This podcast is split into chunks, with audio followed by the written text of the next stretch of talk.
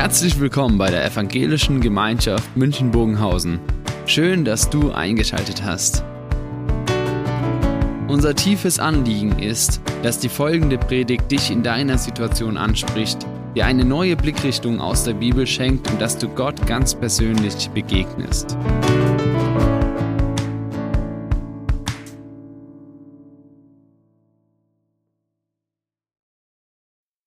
Advent weil alleine Jesus und sein Urteil zählen. Und der Untertitel heißt von einem gelösten Umgang mit Lob und Kritik. Es geht darum, wie, welchen Einfluss, welche Macht hat Lob und Kritik auf uns und was bedeutet für diesen Umgang der Advent. Das wollen wir hoffentlich am Ende zusammengebracht haben. In der Ausbildung, in dem theologischen Seminar, wo ich war, gab es einen besonderen Stressfaktor und der hat Probepredigt geheißen. Da bekam man einen Bibeltext genannt, den man sich nicht selbst ausgesucht hat. Dann wurde eine fiktive Gemeindesituation beschrieben, die man sich auch nicht aussucht. Und dann musste man eine Predigt vorbereiten. Und man hielt sie nicht in dieser Gemeinde, sondern man hielt sie vor den ganzen Seminaristen und Teil der Lehre.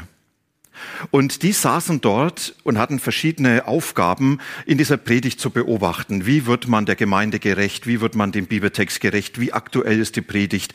Wie ist sie aufgebaut? Und, und, und. Und jeder wusste, in dieser Predigt, da gibt's keinen Fehler, der nicht bemerkt wird.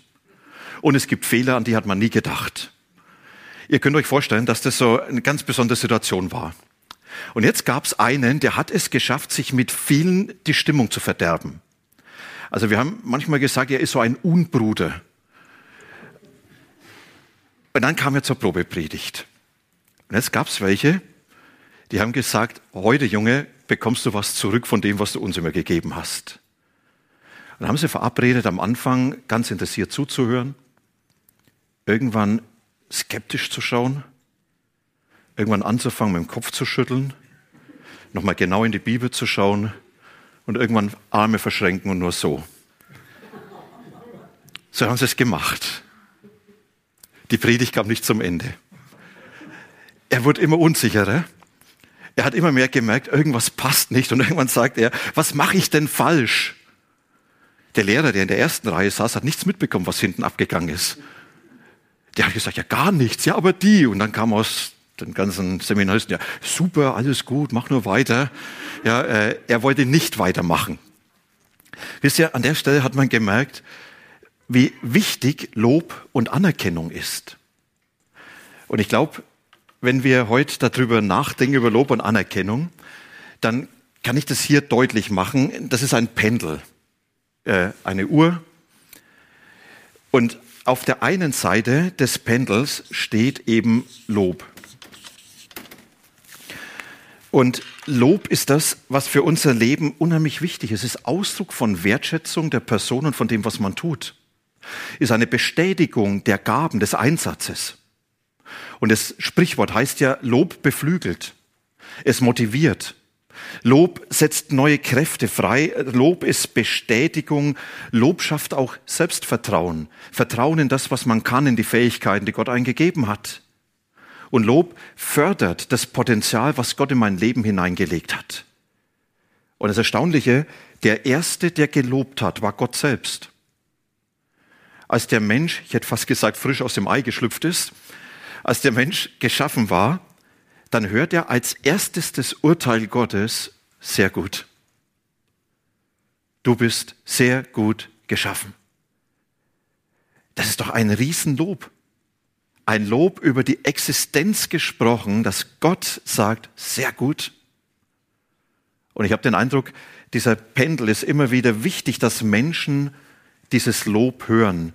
Vielleicht in unserer Zeit heute besonders, wo vieles auf sich fixiert ist, wo vieles kritisiert wird, wo, wo viele Menschen auch eher auf das konzentriert sind, was ihr eigenes Leben ausmacht, dem anderen dieses Lob zu sagen. Zu sagen, sehr gut, das, was ihr getan habt, sehr gut. Da, wo du aktiv bist, sehr gut für die Begegnung mit dir. Dieses Lob auszudrücken. Und bitte nicht schwäbisch, ja? Nicht geschimpft ist genug gelobt. sondern das auszudrücken, weil wir damit in der Spur Gottes sind. Ich weiß nicht, ob euch das aufgefallen ist, wie oft in der Bibel steht, dass Gott den Menschen lobt. Und wir werden später sogar noch einige Stellen hören, dass alles auf das hinläuft. Und neben dem Lob brauchen wir auch die Kritik. Und die Kritik gehört genauso mit dazu. Und das ist der andere Pendelschlag. Und wisst ihr, Kritik ist genauso etwas, was für unser Leben ganz entscheidend ist. Es hat einen Philosophen gegeben, Antisthenes, er hat eine philosophische Schule in Athen begründet und er hat behauptet, nur zwei Menschen sagen dir jemals die Wahrheit über dich. Das sind Feinde, wenn sie über dich sich ärgern und das sind Freunde, wenn sie dich wirklich lieben. Und ich glaube, unter dem Gesichtspunkt, das letzte, Kritik ist Ausdruck von Liebe dass ich dem anderen zeige, du bist mir nicht egal mit deinen Fehlern, mit deinen Schwachpunkten. Ich lass dich nicht alleine damit, sondern ich stelle dir meine Beobachtung zur Verfügung, meinen Eindruck. Und ich eröffne dir einen Raum, in dem du dich entfalten kannst, in dem Veränderung möglich ist, in dem du wachsen kannst. Und damit ist nicht nur Lob die Voraussetzung, dass etwas entwickelt wird, das Potenzial entfaltet wird, sondern auch Kritik ist diese Voraussetzung, dass Potenzial entfaltet wird, was Gott in mein Leben hineingegeben hat. Und die erste Kritik kommt genauso von Gott. Im Sündenfall wird uns berichtet, dass Gott den Menschen fragt, was hast du getan? Und er kritisiert dieses Tun, wo der Mensch sich von Gott abwendet, aber diese Kritik eröffnet einen Raum, einen Raum, wo Gott sagt, und ich lasse dich jetzt nicht allein in dieser Situation, sondern ich begleite dich dort hinein, dort, wo für dich was ganz Neues kommt, ja, wo du mit deinen dunklen Zeiten konfrontiert wirst, wo du mit dem konfrontiert wirst, wo du gescheitert bist. Ich lass dich nicht alleine dabei und das entfaltet Raum. Und von daher ist Kritik genauso Ausdruck der Liebe und der Wertschätzung eines Menschen. Und so wie es die Notwendigkeit hat, zu loben, genauso lade ich euch ein, kritisiert. Aber kritisiert nur, wenn ihr den Menschen liebt. Und kritisiert nur, wenn ihr dem Menschen damit dienen wollt. Und dort, wo Kritik kommt, da gilt für uns eigentlich das, was Paulus sagt, prüft alles und das Beste behaltet. Stellt euch dem. Und jetzt merken wir, bei Lob und Kritik, wenn ich diesen Pendel nehme, dass jede Einseitigkeit falsch und verhängnisvoll ist. Wer nur gelobt wird, ja, immer gut, immer bestens, super, ja, bist der absolute Multi-Ultra-Held und ja, solche Dinge, der glaubt es am Schluss auch noch. Und er glaubt, es gibt nichts in meinem Leben, was da Schatten hat. Wer nur Lob hört, verpasst die Gelegenheit zu wachsen dort, wo die Defizite in seinem Leben sind. Und wer nur kritisiert wird, der erlebt eine brutale Entmutigung. Wer nur kritisiert wird, es genügt nicht und du bist nicht gut genug und das passt nicht, der wird irgendwann resignieren und sagen, da ist nichts in meinem Leben, da schwindet Selbstvertrauen, das schwindet Selbstwertgefühl und da wird nicht mehr das freigesetzt werden. Es braucht diesen Pendelschlag immer wieder hin und her zwischen Lob und zwischen Kritik und für unser Leben ist beides notwendig. Und unser Leben wird ganz stark von den beiden Dingen beeinflusst. Das hat eine ganz große Auswirkung auf uns. Und es hat so eine große Auswirkung, dass uns das beherrschen kann. Und wenn Menschen uns loben und Menschen kritisieren, wenn diejenigen sind, an denen unser Lob und unsere Kritik aufgehängt ist, dann heißt es, dass die Gefahr besteht, dass man anfängt, nach diesem Lob auszusein. Zu fragen, was muss ich jetzt tun, um gelobt zu werden? Was muss ich tun, um Menschen zu gefallen, um Kritik wenig zu hören? Was muss ich tun? Und sofort fängt eine falsche Abhängigkeit an. Und wisst ihr, es gibt Menschen, die sind unwahrscheinlich stark zu manipulieren. Das sind Menschen, die, die sehnen sich danach, anerkannt zu sein. Und mit dieser Sehnsucht wird leider an manchen Stellen einfach auch Schindluder getrieben. Lob und Kritik hat einen ganz großen Einfluss, hat eine ganz große Macht. Und deshalb die Frage, wie gehen wir gelöst damit um, dass nicht die Meinung von Menschen unser Leben am Ende diktieren und äh, bestimmen. Wie gehen wir damit um, gerade weil wir Lob und Kritik brauchen? Einer, der uns hier das beste Beispiel gibt, ist Paulus. Er hat in Korinth dasselbe erlebt, wie beides auf ihn eingeströmt ist. Lob, wo er sehr, sehr geachtet war. Geachtet wegen einer unwahrscheinlichen Intelligenz, einer Weisheit. Paulus, er gehört zu den Glanzlichtern der frühen Theologie. Er war einer der Menschen durch seine Art, wie er Bibel erklären konnte, wie er große Zusammenhänge herstellen konnte, da begeistern konnte. Und es wurde sehr anerkannt. Da gab es viele, die ihn verehrt haben und die sagen, wir gehören in diese Schule des Paulus. Das waren nicht die Paulaner dann. Er wurde geehrt, weil man sagt, du bist es, durch dich haben wir zum Glauben gefunden. Du hast uns Jesus nahegebracht, du hast die Gemeinde gegründet. Und damit in Korinth eine ganze Gruppe von Menschen, die sagen, wir schauen auf zu Paulus, ja, und da ist ganz viel Lob. Und dann gab es die andere Gruppe, die war genau entgegengesetzt. Die sagen, Paulus ist eigentlich eine richtige Pfeife. Wenn er auftritt, dann ist es so erbärmlich. Da ist nichts Inspirierendes. Da gibt's viel bessere Verkündiger, viel bessere Prediger. Ja, und, und der mit seinen hohen Gedanken versteht doch sowieso kein Mensch. Und selbst Petrus schreibt später mal, wie unser lieber Paulus schreibt, was schwer zu verstehen ist. Und da sagen Menschen, ja, wenn der so hoch abgehoben ist, ja, wer soll damit noch was anfangen? Und außerdem, er ist ja unheimlich machtsüchtig. Er will doch nur Einfluss auf die Gemeinde haben. Er beansprucht uns zu sagen, wo es lang zu geht. Und seine Motivation, mit der er bei uns ist, ist im letzten nur, dass er seine eigene Position sichern will. Und da prallen unwahrscheinlich viele Angriffe auf Paulus ein. Und jetzt findet er sich mittendrin wieder in diesem Lob und in der Kritik. Und jetzt die Frage, wie kann ich da gelöst mit umgehen? Wie kann ich damit auch mich verhalten, dass nicht die einen und auch nicht die anderen die letzte Bestimmung über mein Leben haben und mir mein Tun, mein Denken und mein Verhalten diktieren? Wisst ihr, und das ist genau diese Situation, wo wir uns dann mit unserem Leben wiederfinden wenn die einen uns sagen, top, und die anderen uns sagen, erbärmlich. Wie gehe ich damit um, dass ich sage, ich kann mich von diesen Dingen lösen, sodass sie nicht mein Leben bestimmen? Und da hilft uns Advent. Advent, weil wir auf Jesus zugehen und wissen, am Ende spricht er das Urteil. Und am Ende entscheidet er, was gut und was falsch ist und das Letzte, was er gibt, ist Lob und Kritik. Und das ist, was die Bibel uns beschreibt. Und Paulus hat das vor Augen und sagt, wenn ich das vor Augen habe, dann lerne ich gelöst damit umzugehen, was Menschen mir an Lob und Kritik sagen. Er sagt nicht, das lässt mich kalt, das hat überhaupt keinen Einfluss mehr. Er sagt aber, ich kann mich davon lösen.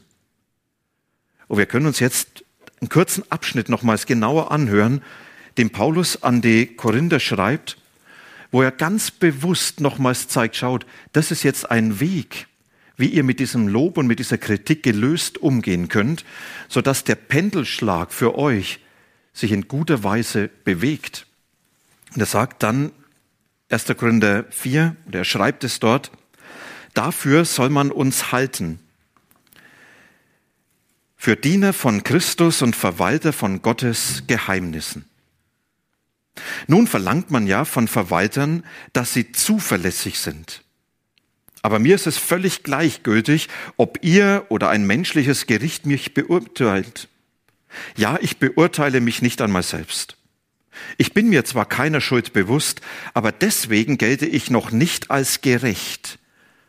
Nur der Herr kann über mich urteilen. Urteilt also nicht schon jetzt, Wartet, bis der Herr kommt. Er wird alles ans Licht bringen, was im Dunkeln verborgen liegt und die geheimsten Absichten enthüllen. Dann wird jeder von Gott gelobt werden, wie er es verdient. Ich finde hier eine Menge sehr hilfreicher Impulse von Paulus. Wer sagt, das kann dir helfen, gelöst mit, um, mit Kritik umzugehen. Und das Erste, was Paulus sagt, der Maßstab, der für mein Leben gilt, heißt, ich möchte ein Diener und ein Mitarbeiter von Jesus sein. Und damit sagt Paulus, ich möchte nicht an Menschen festgemacht werden, sondern das Pendel von Lob und von Kritik, das soll an Jesus festgemacht werden. Dafür halte uns jeder Mensch, dass wir Diener von Jesus sind und Verwalter der Geheimnisse Gottes. Und mit diesem Diener gebraucht er einen Begriff, der damals extrem negativ abgewertet war. Da steht nicht der Doulos, der Tischdiener, der Menschen bedient hat, sondern da steht ein Begriff, der den Rudersklaven auf der untersten Bank beschreibt. Der Job, der kein Menschen Spaß macht, dort, wo es am größten die Herausforderung ist. Und Paulus sagt, ich möchte nur eines sein, ich möchte ein Diener von Jesus sein und ich bin auch bereit, dafür mir die größten Zumutungen aufladen zu lassen. Das ist mir wert. Wenn Menschen mir begegnen, dann soll deutlich sein, dass es ein Mensch, der mit seinem Leben bei Jesus festgemacht ist. Und wenn Menschen Lob und Kritik mir sagen, dann soll deutlich sein, ich bin an Jesus festgemacht und das Lob und die Kritik dieser Menschen sind nicht das Bestimmende, sondern es wird erstmal an Jesus gemessen werden müssen. Ich will ihm dienen und nicht den Menschen. Ich will ihm folgen und nicht den Erwartungen der Menschen. Ich will das tun, was er will und nicht, was Menschen gut finden oder schlecht finden. Und damit gibt Paulus uns was unwahrscheinlich Hilfreiches an die Hand. Er sagt, wem folgst du eigentlich? Wer hat Einfluss auf dein Leben? Wem dienst du? Dienst du den Erwartungen der Menschen und das, was sie von dir erwarten, oder dienst du den Erwartungen und dem, was Jesus von dir erwartet? Und damit hat er schon einen ganz klaren Maßstab uns gegeben. Und er sagt, der Maßstab heißt eigentlich, ich will Jesus dienen und ich will in seinem Auftrag leben. Ich will das tun, was er mir aufgetragen hat. Und da spricht er von sich als dem Verwalter der Geheimnisse Gottes. Er sagt, was Gott ausmacht was er in Jesus getan hat, ist für diese Welt ein Geheimnis. Sie kennt es nicht. Und unser Auftrag ist es, dieses Geheimnis in dieser Welt bekannt zu machen, den Menschen zu sagen, was es mit Jesus auf sich hat, den Menschen zu sagen, dass da ein Gott im Himmel ist, der ihnen Vater sein will, der mit ihnen die Hand zur Versöhnung gereicht hat und sie bei sich haben will, einen Bund eingehen will. Es ist ein Gott, der Menschen liebt, ein Gott, der ihnen entgegenkommt. Und diese ganze Wirklichkeit Gottes. Paulus sagt, ich möchte einfach ein Diener von Jesus sein und ich möchte das tun, was er erwartet und was seiner Berufung in meinem Leben dient. Und er sagt, die Gefahr ist, dass Menschen mir genau mit ihrem Lob und ihrer Kritik diese Berufung rauben. Dass sie mich auf eine falsche Spur bringen weil das eben jetzt von Menschen gefordert ist und Menschen das mir erwarten. Deswegen folge ich eben ihnen dort nach. Und ich weiß genau, nee, das ist eigentlich nicht das, was Jesus haben will. Und Paulus sagt, das ist der Maßstab. Folg doch Jesus nach. Mach das an Jesus fest, was dein Leben ist. Und gib ihm und seinem Lob und seiner Kritik mehr Bedeutung als das, was Menschen haben. Und er sagt ja ein zweites. Er sagt, und der Anspruch, den Jesus in meinem Leben haben darf, ist, ich möchte ihm einfach treu sein. Da schreibt er, von einem Verwalter verlangt man nicht mehr, als dass er zuverlässig ist. Oder wie es Luther übersetzt, von einem Diener erwartet man nicht mehr, als dass er treu befunden wird. Treu, das heißt, ich bleib bei ihm. Ich gebe anderen nicht Einfluss, der nicht zusteht. Das ist treu.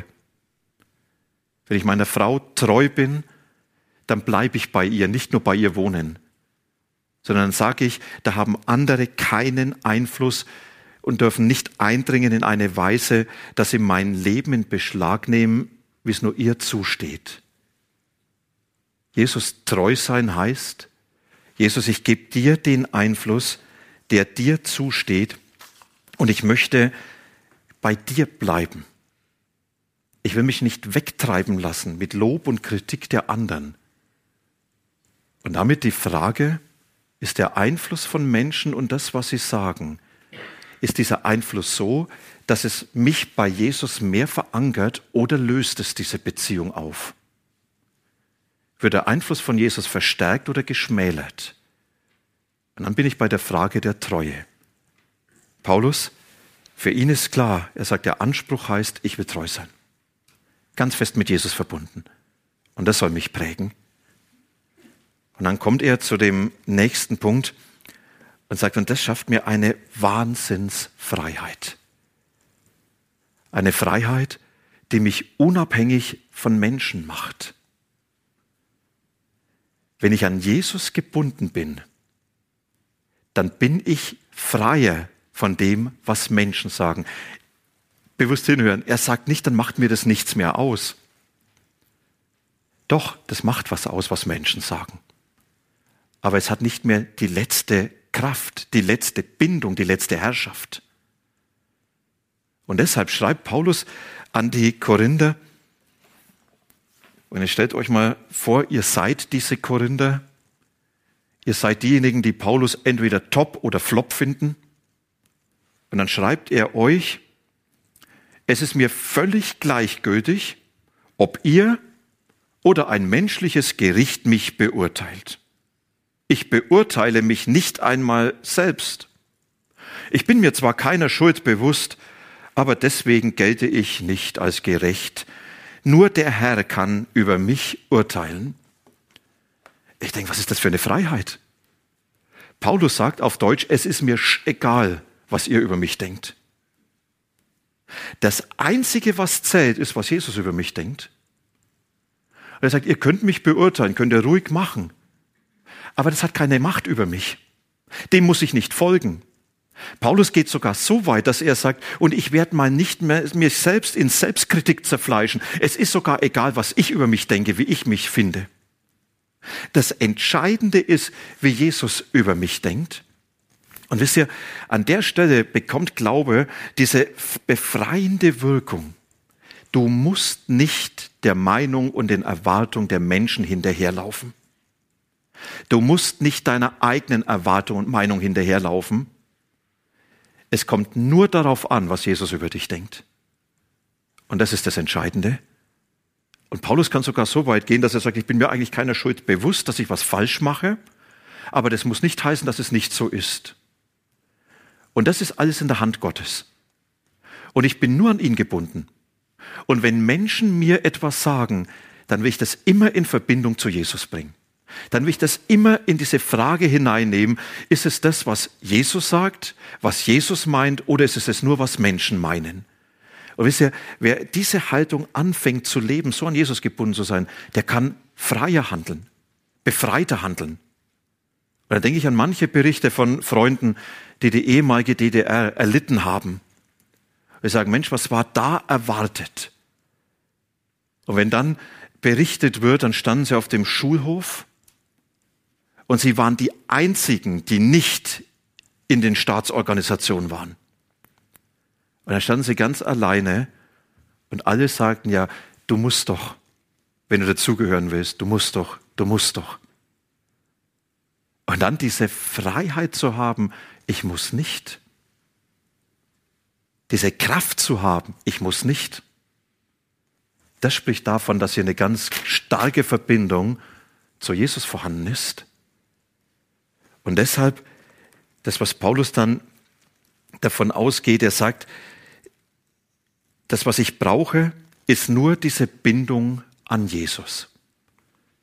Und am Ende steht eine Vorfreude. Er sagt, wir kommen irgendwann zu dem Punkt, da wird Jesus das letzte Urteil sprechen, über alles. Und da wird Jesus mein Leben beurteilen. Und das ist dieser Advent, wenn er kommt.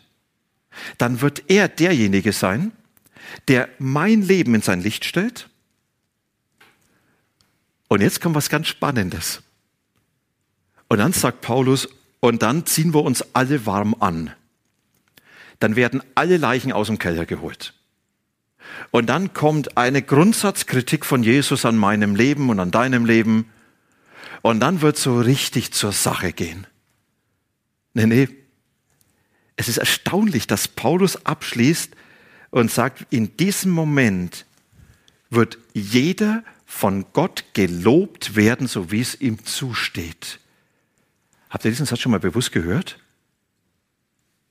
Wenn wir als Christen oft reden, Jesus kommt wieder als Richter über diese Welt und er wird alles offenbar sein vor mein ganzes Leben steht vor ihm, dann hat es in der Regel den negativen Zungenschlag, dann wird abgerechnet. Und Paulus sagt, Moment, das ist der Moment, wo gelobt wird. Damit jeder das Lob empfängt, jeder von Gott so gelobt wird, wie es verdient. Paulus sagt, ich gehe diesem Herrn entgegen. Und ich möchte eigentlich heute so leben, dass Jesus viel Grund hat, mich zu loben. Oder wie Jesus in dem Gleichnis von den anvertrauten Talenten sagt, geh ein, du treuer und du gerechter Knecht. Geh ein zu deines Herrn Freude. Und er sagt, das ist, was ich eigentlich möchte. Dieses Lob, was mich erwartet, da will ich heute viele Gründe liefern, dass Jesus mich loben kann. Und ich will heute so leben, dass ich heute mich schon orientiere an dem, was sagt eigentlich Jesus zu meinem Leben. Advent, es bietet uns eine Riesenbefreiung an, unabhängiger zu werden von dem, was Menschen über uns denken, weil Paulus uns da ist erinnert. Er sagt, im letzten zählt doch, was Jesus über dich denkt. Und nicht Menschen mit ihren Erwartungen sprechen das letzte Wort über dein Leben, das spricht Jesus. Und am Ende zählt nicht, haben Menschen das gut gefunden, wie du gelebt hast, was du getan hast, sondern am Ende steht nur, wie findet Jesus? Und Paulus sagt, heute will ich ihm Argumente liefern und viele Gründe, dass am Ende sein Lob steht. Und das soll mein Leben prägen. Das ist das, was uns nochmals eine neue Perspektive von Advent auf unser Leben liefert, im Umgang mit Lob und auch mit Kritik. Und wenn wir jetzt gleich Musik hören, dann ist es für euch vielleicht nochmal so ein Moment zu schauen, wo sind Dinge, wo es Kritik in deinem Leben, die dich maßgeblich beeinflusst, die dich beherrscht. Oder auch die Anerkennung von Menschen, die dich so sehr beherrscht, dass sie den Takt vorgibt. Und wo ist vielleicht nochmals ganz bewusst dieser Ort, wo man sagen muss, nicht mehr Menschen sollen das Pendel von Lob und Kritik bestimmen, sondern es soll eigentlich an Jesus festgemacht werden.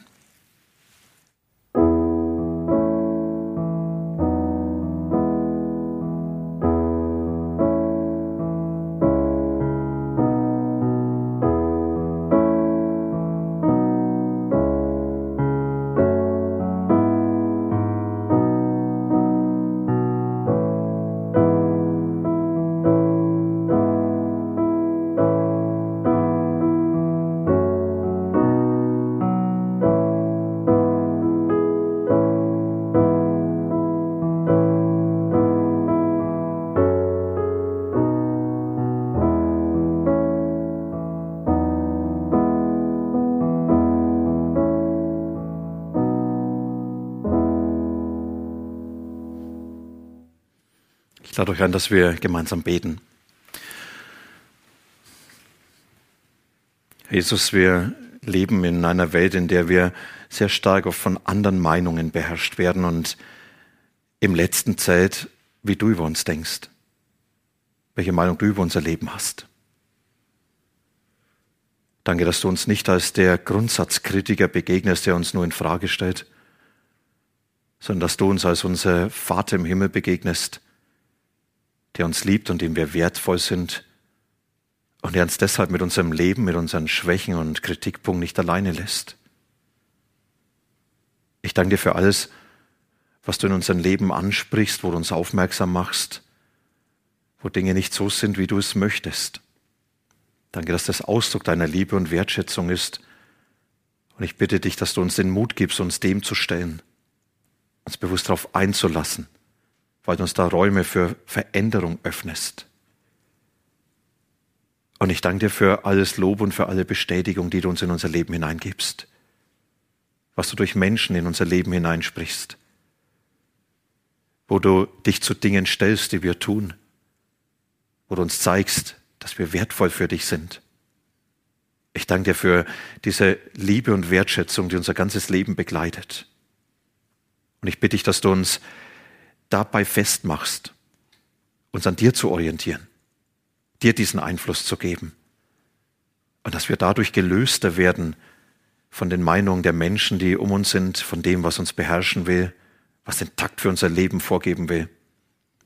Jesus, sei du uns vor Augen, als der, der uns entgegenkommt, der das letzte Wort über unserem Leben spricht, der aber heute schon gegenwärtig ist und der unser Leben prägt. Amen.